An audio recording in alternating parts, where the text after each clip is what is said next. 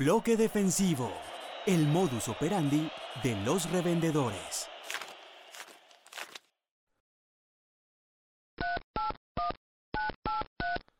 Logramos contactar a dos revendedores.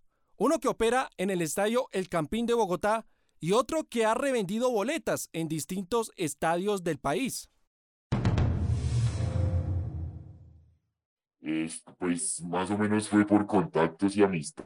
La verdad yo salí a estudiar y, y pues eso de que estaba buscando como un trabajo en el que pudiera mover mi estudio. Entonces me contacté con un amigo que conocía también hace mucho rato y él ya estaba más metido en este de, de render boletas y entonces ahí me empecé a enganchar con él y él me empezó a meter que enseñarme cómo eran las cosas, qué, qué tenía que hacer, que darme más eventos, que estas boletas que venda, que tal cosa, así empecé ya después fui cuento como mis contactos. Así empezó a operar hace cuatro años alias El 8. Este revendedor cuya identidad no será revelada, empezó declarando que trabaja con un gremio clandestino.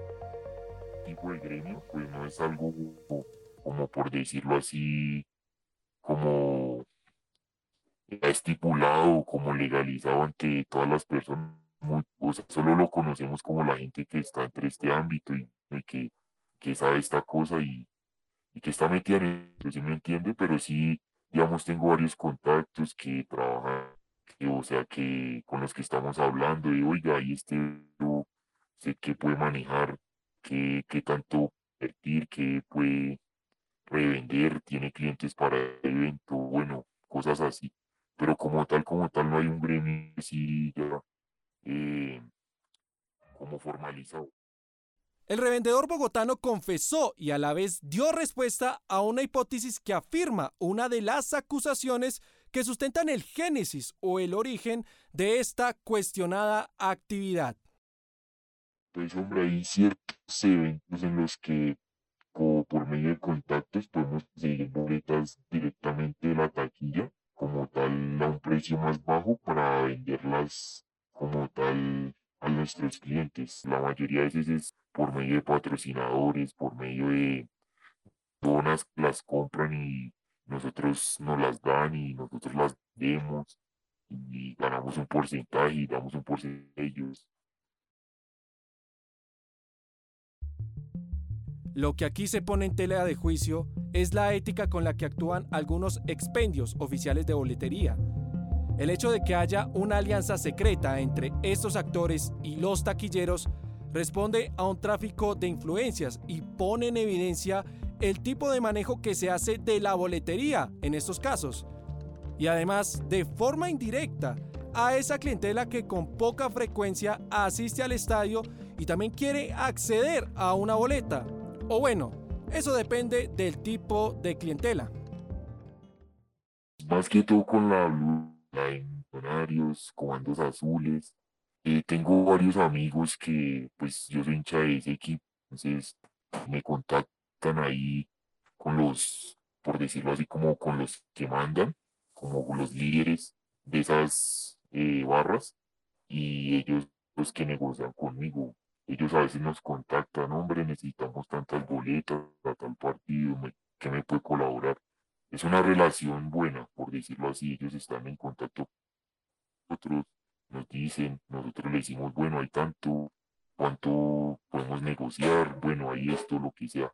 Por eso, como los mejores negocios son en, con ellos, pues la gente a veces necesita una boleta más barata, necesita una boleta más asequible, ya que no quiere filas, que no quiere tal cosa, entonces bueno, yo le consigo la boleta así más rápido, pero entonces obvio, yo lo sentí, ellos hacen sus señalamientos eh, con justa razón porque ellos están perdiendo de cierta, de cierta manera.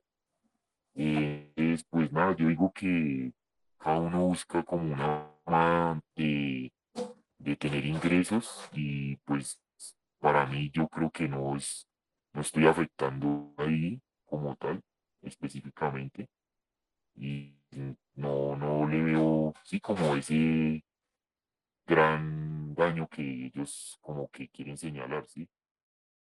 En todo caso, No se sabe con claridad si ese tipo de procedimiento para conseguir la boletería puede considerarse como ilegal. Pero hay otras acciones que sí están penalizadas y en donde la reventa se presta en ocasiones como medio para llevarla a cabo, la falsificación y la estafa. Sí, eso es cierto. Sí, es cierto. He conocido varios, varias personas que han dejado y eso, a eso iba. A los señalamientos vienen más que todo por eso, por personas que se aprovechan de la confianza y, terminan estafando a personas. Pero sí, eso sí es verdad. Hay gente que maneja ese tipo de, estafa. De, vende las boletas falsas y bueno, las vende mucho más barato. La gente las adquiere porque obviamente están más baratas. Y cuando van al evento se dan cuenta que son falsas que no sirven para nada. Y bueno, ahí viene el problema y todo eso igual este gremio, o sea, este, este tipo de, trabajo lo hace mucha gente en todo el país, por decirlo así, con muchos tipos de eventos y todas esas cosas. Y sí, sí, sí los he conocido, pues no, como tal, no, no me he metido mucho en eso de cómo se hace y nunca me ha gustado ese, tipo de cosas que en sí eh, es, eso sí está mal, por decir eso sí es como algo más dañino para las personas. Entonces no, nunca me involucro mucho con ese tema.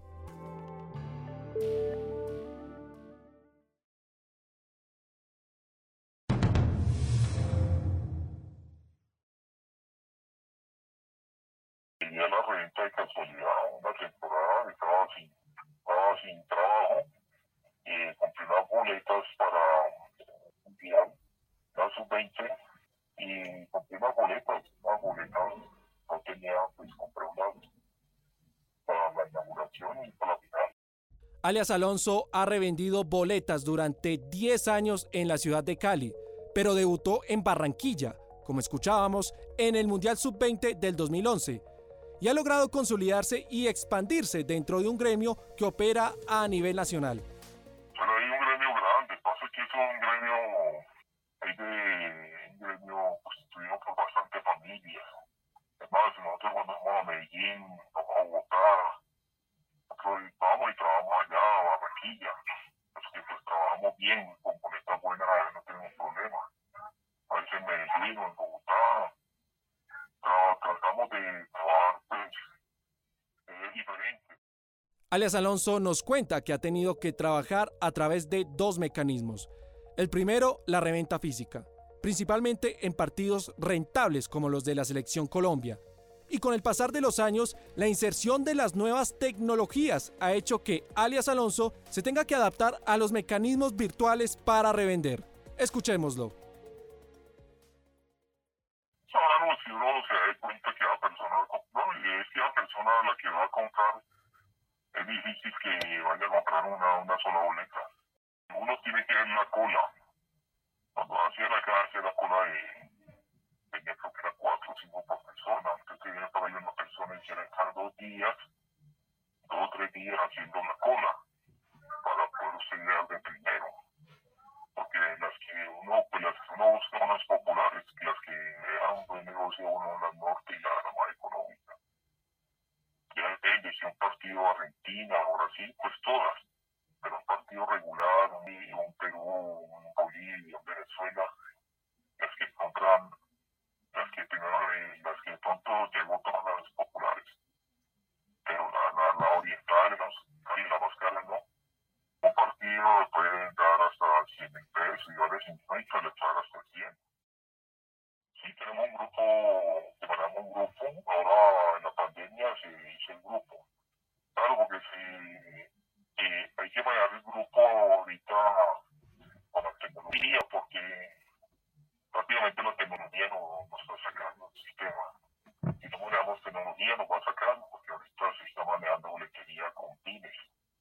Tú no tienes que saber manejar la tecnología, manejar datos. Si no tienes datos, pues no puedes hacer nada con la transacción.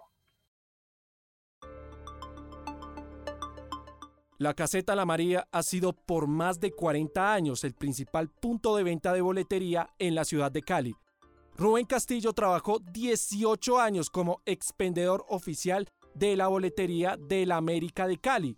Durante su labor, siempre justificó las conductas de los revendedores porque es su modo de vida. Pero también argumentó que incluso la reventa se prestaba para contrarrestar la falsificación. Sea, uno los distingue y, es gente no muy confiable tampoco, porque hay gente que, como dice, viene de barrio popular, de, de hasta invasiones, como dice, de gente baja que, que vive eso. Y pues uno no le puede, después de que como me decía un gerente de la América, si le compran toda la boletería, tráigame la plata, que yo necesito es venderla toda. Y pues realmente ellos compraban cinco y después volvían a hacer fila otras cinco, diez o quince. Lo que es la reventa no falsifica boletas. La reventa antes ayuda a que, a que la gente que falsifica boletas no los va a perjudicar porque pues es el pan de cada día de ellos y ellos no, no van a vender una boleta falsa. Pero sí existía, o sea, sí existía a veces que, que la boleta la, la falsificaban. Pero pues en el sistema nosotros antiguo era muy difícil. De pronto lo vi también ahora que está en línea, lo han hecho. Porque hay mucha, pues mucha gente que, que vive eso, pero pues es otra, otro tipo de personas diferentes a, a los revendedores en sí, que son los que compran boletas y revenden. ¿Y qué papel jugaban las barras deportivas de América y Deportivo Cali en todo este entramado de la boletería? A diferencia de lo que nos manifestó alias el 8 en Bogotá, en Cali no hay ninguna relación entre revendedores y gremios de barristas. Lo que pasa es que ellos quieren, ellos, los muchachos de ellos manejan su boletería en sur. Ellos nos, nos piden a nosotros que no les toquemos la boleta, que ellos trabajan de sur y que nosotros trabajemos las otras que ellos no, eso es lo que ellos tienen. Entonces ellos enojan cuando de pronto no hay boleterías, pero ellos tienen su eh, personal, su bloque, aquí que reparten las boletas. Algo cierto detrás de todo este discurso es que las barras poseen un poder territorial dentro del estadio. Pero ¿qué tan legítimo es ese poder? Porque hay casos en donde los revendedores son quienes les facilitan el acceso al estadio a este tipo de público. Pero hay otros quienes ya tienen configurado dentro de los expendios oficiales de boletería una gran estrategia de negocio en donde ellos no tienen que esforzarse como el hincha que hace la fila para entrar a los escenarios deportivos. ¿Y qué tan justo es esto con el hincha? Damos por finalizado el primer tiempo de este enredado partido.